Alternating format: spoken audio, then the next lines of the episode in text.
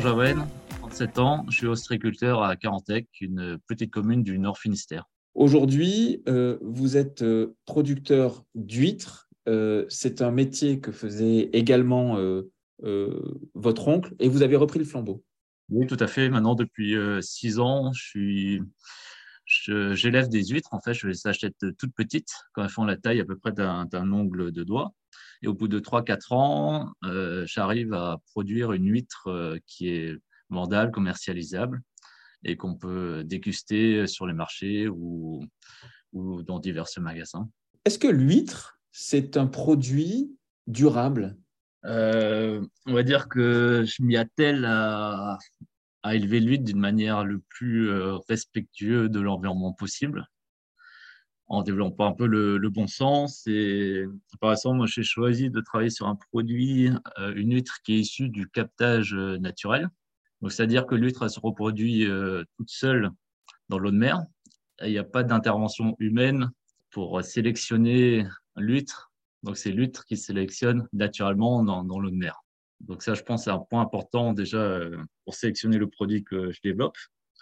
Et après, j'essaie d'avoir une réflexion globale sur ma production, sur les déchets, sur la consommation d'énergie, etc. Mais déjà aussi par rapport à ce métier, ce qui est intéressant, c'est qu'on travaille avec les éléments. Donc, il n'y a pas d'intrant.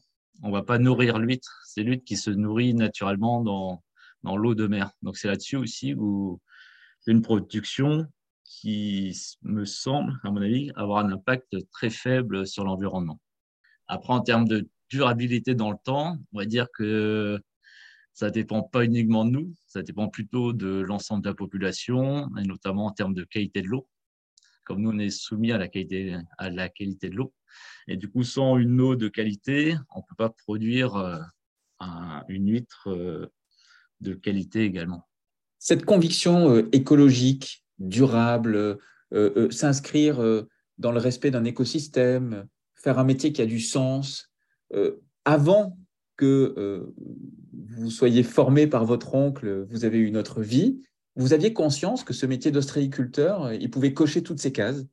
Euh, La réflexion est venue assez tard. Comme depuis tout petit, j'étais intéressé par ce métier. Je travaillais l'été pour donner un coup de main à, mon oncle qui travaillait dans, dans l'entreprise, mais je ne m'y voyais pas faire ma vie là-dedans. Donc après, j'ai suivi des études plutôt euh, assez longues, comme j'étais ingénieur en environnement. J'ai eu une première expérience professionnelle de six ans dans une association qui mettait en avant le concept d'éco-navigation, où j'accompagnais des acteurs à améliorer leurs pratiques. Et on va dire que après ces six ans d'activité, je me suis posé la, question de vraiment l'intérêt du métier que je faisais avant. Et j'ai vu un peu les bons côtés du métier d'ostriculteur, notamment le concret, le fait d'être euh, sur le terrain, d'être en lien avec les éléments, et aussi de pouvoir euh, produire, hein, on va dire, de la nourriture pour, les gens de manière simple et avec un minimum d'impact euh, environnemental. Parce qu'avant ça, vous travailliez dans un bureau d'études, dans une association, et, c'est vrai qu'à un moment donné, euh, vous avez eu envie de, donner du sens, il y a eu un basculement, et ça passerait par euh, euh, l'ostréiculture, l'océan, la reprise d'une activité, l'alimentation et, un changement de vie quand même, j'imagine, parce qu'entre aller au bureau tous les matins et aller sur un, un, espace, j'allais dire les pieds dans l'eau, euh, travailler euh, sur euh, du, coquillage, dans la nature, soumis aux éléments, etc., c'est pas du tout la même vie. et tout ça, vous l'avez décidé sur une planche de surf? En fait, je me suis vraiment posé la question où j'étais face à mon ordinateur à faire un rapport qui, je me suis dit qu'il n'y aurait peut-être pas grand monde qui le lirait, un rapport qui était quand même assez, assez. Et je me demandais, est-ce que ça vaut le coup de faire autant de rapports, passer autant de temps de réunions. Est-ce que c'est ça que je voulais vraiment? Et du coup, je commence à m'ennuyer. C'est à 30 ans, je commence à m'ennuyer dans ma vie professionnelle. Ah, je me suis dit, bah, il, est peut-être temps qu'il y ait un, vrai changement. Et là, en parallèle, mon oncle euh, se préparait à partir à la retraite avant de l'entreprise à laquelle j'étais attaché depuis tout petit. Je me suis dit, bah, pourquoi pas essayer de tenter le coup. Donc après, c'est vrai que le métier n'est pas du tout le même. Quand en plein mois de décembre, sous la pluie, par 30 nœuds de vent, je dois aller relever un chaland euh, rempli d'huîtres, euh, des fois je me demande euh, qu'est-ce que, qu'est-ce que je fais là? Mais après l'adrénaline et on va dire la, fin de journée où on dort bien parce qu'on est content de travail physique qu'on a fait tout au long de, la journée. On va dire que c'est une nette satisfaction. Les gens qui mangent ce produit et qui sont contents de consommer une belle huître, euh, là, il y a une nette satisfaction aussi personnelle euh, qui, pour moi, a du sens. En plus, on est dans une époque où euh, le circuit court, la qualité des aliments, les savoir-faire euh, français, régionaux, bretons euh, sont mis à l'honneur. Euh, on a, malgré une période d'inflation galopante qui est, difficile pour beaucoup d'entre nous, quand même cette volonté de revenir à, la qualité de ce qu'on mange. Et ça, du coup, j'imagine, bah, ça vous nourrit aussi. Ah oui, c'est sûr. Moi, mon ambition, c'est faire de belles huîtres. Là, pour le, pour plutôt le schéma de vente, euh, moi, je fais une activité de vente en, gros. Donc, je vois pas souvent le client final, c'est-à-dire je vends des huîtres sur, euh, sur des palettes de 800 kg et après, c'est, je vends à des gens qui vont faire les marchés ou euh, des gens qui vont les emballer, les vendre dans, des magasins. j'ai choisi ce mode de production parce que ça me permet d'avoir un, travail qui est davantage saisonnier, et aussi parce que l'activité que j'ai rachetée était faite pour, pour ça. Et ça me permet aussi de garder un peu plus de temps libre, euh, on va dire en plein été ou certains week-ends pour m'occuper de, davantage de, ma famille. Donc j'avais vraiment aussi cette volonté de trouver un métier qui a du sens euh, d'un point de vue professionnel, mais aussi du sens d'un point de vue familial, qui me permet de vivre dans un cadre de vie dans lequel je me sens bien et aussi qui me permet de dégager bah, du temps pour, pour mes enfants et pour ma femme. Ce qui est intéressant dans votre parcours, c'est que vous le disiez là à l'instant, euh, j'étais dans le théorique et j'ai eu envie de passer dans le pratique, euh, dans le concret. Ça ne veut pas dire que le théorique, il n'y a pas de concret, il peut y avoir un ruissellement, mais convenez que dans la réalisation au quotidien, c'est vrai que ce n'est pas tout à fait euh, la même expérience. Et, du coup, je pensais à, une, à une, chanson de, Jean-Jacques Goldman qui dit à sa tâche chaque jour, il changeait la vie, loin des grands discours et des grandes théories. Finalement, vous, c'est un peu ça que vous avez vécu. C'est à un moment donné, d'un côté, il y a, la théorie, c'est une chose. Et là, vous, vous avez eu envie de mettre non pas les pieds dans la terre, mais les pieds dans la mer pour euh, euh, faire votre part d'une certaine façon. C'est aussi votre transition écologique? Oui, on se retrouve bien dans ce concept-là. en fait, tous les jours, maintenant, je parle beaucoup moins d'environnement. J'essaie de convaincre beaucoup moins de personnes euh, d'agir pour euh, l'éco-conception ou l'écologie d'une manière globale.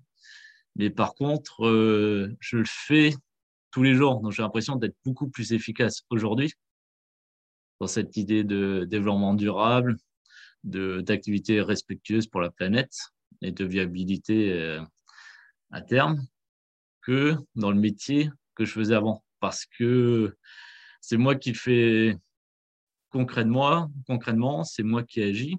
Et peut-être que ça peut donner euh, des exemples à telle personne. Mais par exemple, dans la formation que, que j'ai faite d'ingénieur en, environnement industriel, euh, il y a 20-30% de mes collègues qui ont changé de, de voie et qui, qui, se sont reconvertis aussi dans des métiers plus de terrain, plus de sens avec euh, l'écologie. Par exemple, j'ai des gens qui ont été en agriculture biologique, j'ai d'autres personnes qui ont ouvert des gîtes euh, d'étapes écologiques. Et voilà, via notre formation, c'était vraiment ça l'environnement industriel. Mais donc, euh, c'est sous-entendu faire de l'argent avec l'environnement. C'est pas préserver euh, l'écologie. C'est cette notion qui est un peu, un peu différente. Et c'est là où ça manque de, de sens pour la viabilité de, notre planète. Comment est-ce que dans votre métier, vous êtes exposé aujourd'hui au dérèglement climatique? Euh, bah, ah, je suis vraiment confronté tous les jours. Par exemple, l'année dernière, euh, avec les périodes de, sécheresse et de canicule. Moi, je, le ressens tous les jours parce que je suis à l'extérieur, il n'y a pas de climatisation, euh, il n'y a pas de chauffage, donc on est beaucoup plus sensible au, vent et, au changement de température. Et je le vois aussi par rapport au milieu dans lequel euh, j'évolue, la mer, c'est-à-dire l'écosystème qui, change et aussi par rapport à la, qualité de l'eau et, le produit qu'on sort.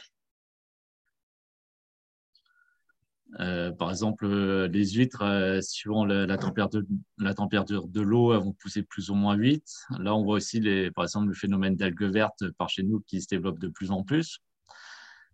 Et si on voit par l'écosystème qu'il y a sur les parcs, que ce soit la, faune ou la flore. Et par exemple, la, tout ce qui était en lien avec les oiseaux, la crépalière ou autre, on a vu qu'il y avait beaucoup, beaucoup moins d'oiseaux présents, quelques oiseaux morts euh, dans l'océan. Donc, euh, on est pleinement confronté parce qu'on voit tous les jours, aussi par rapport aux produits, euh, aux produits qu'on élève et, et c'est vrai que c'est des enjeux importants, tout ce qui est l'environnement, la qualité des eaux pour la qualité des eaux pour nous, comme on dépend de ça. Et c'est un des facteurs que malheureusement on peut pas on peut pas maîtriser seul. Il faut que l'ensemble des, politiques et de la population aillent dans ce sens.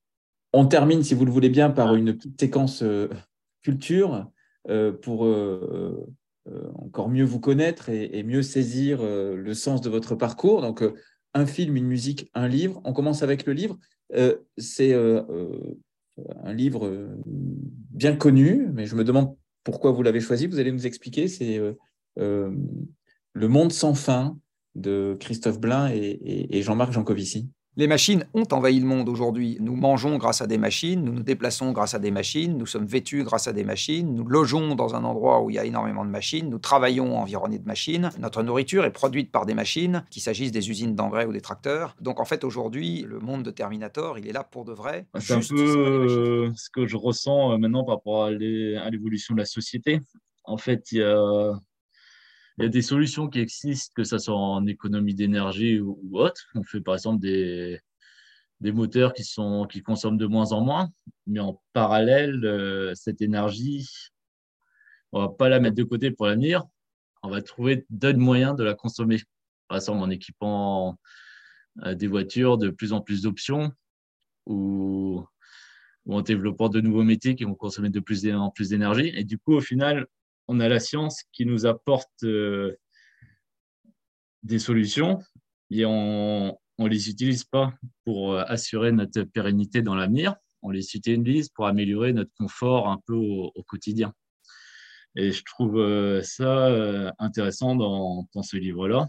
Et aussi, ce livre, ça, ça apporte pas mal de données scientifiques qui sont plus ou moins remises en question, mais ça permet de remettre un peu euh, d'expliquer un peu plus concrètement euh, qu'est-ce que c'est l'environnement et qu'est-ce que euh, c'est vraiment les enjeux, par exemple, en termes d'économie renouvelable.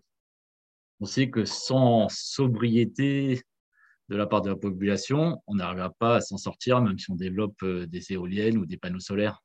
Je pense que l'intérêt, c'est d'aller vraiment vers plus de sobriété dans notre mode de vie et de bon, et de bon sens.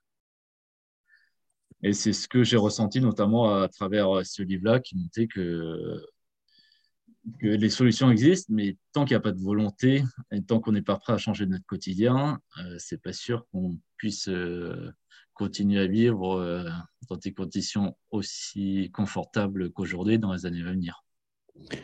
Pour la musique, ça paraît presque une évidence en lisant le titre. C'est Histoire de pêche par les cowboys fringants. Pourquoi?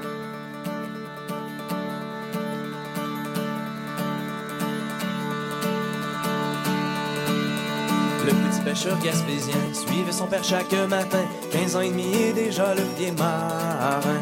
Cette chanson-là explique en fait euh, l'histoire d'un, d'un pêcheur euh, sur, euh, sur le Québec qui il y a quelques années où tout se passait bien, où il y avait beaucoup de ressources et du coup, c'est son, ses enfants qui ont repris le bateau et qui ont voulu s'agrandir, s'agrandir, comme tout le, tous les voisins autour, pour pêcher davantage, pour faire davantage d'argent. Et puis, au fur et à mesure, on a vu que les ressources diminuaient, que les scientifiques ils sortaient des chiffres disant qu'il fallait faire attention, mais vu que tout le monde avait commencé à s'agrandir, les gens ont fermé un peu les yeux, ils ont continué, continué, continué, jusqu'au jour où malheureusement il n'y avait plus de poissons. Et toute l'activité et toute la vie sociale et économique qui était autour de cette pêche, ben finalement aujourd'hui n'existe plus.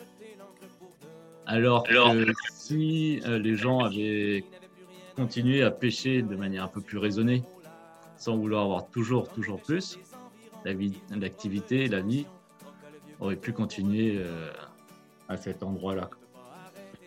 Et du coup, puis, ça me fait penser un peu à ce qui se passe aujourd'hui dans, notre société. Et puis, Into the Wild avec euh, Sean Penn, euh, là on est évidemment sur un, sur un film qui lui aussi vous a inspiré. Certains en ce monde partent en quête d'aventure.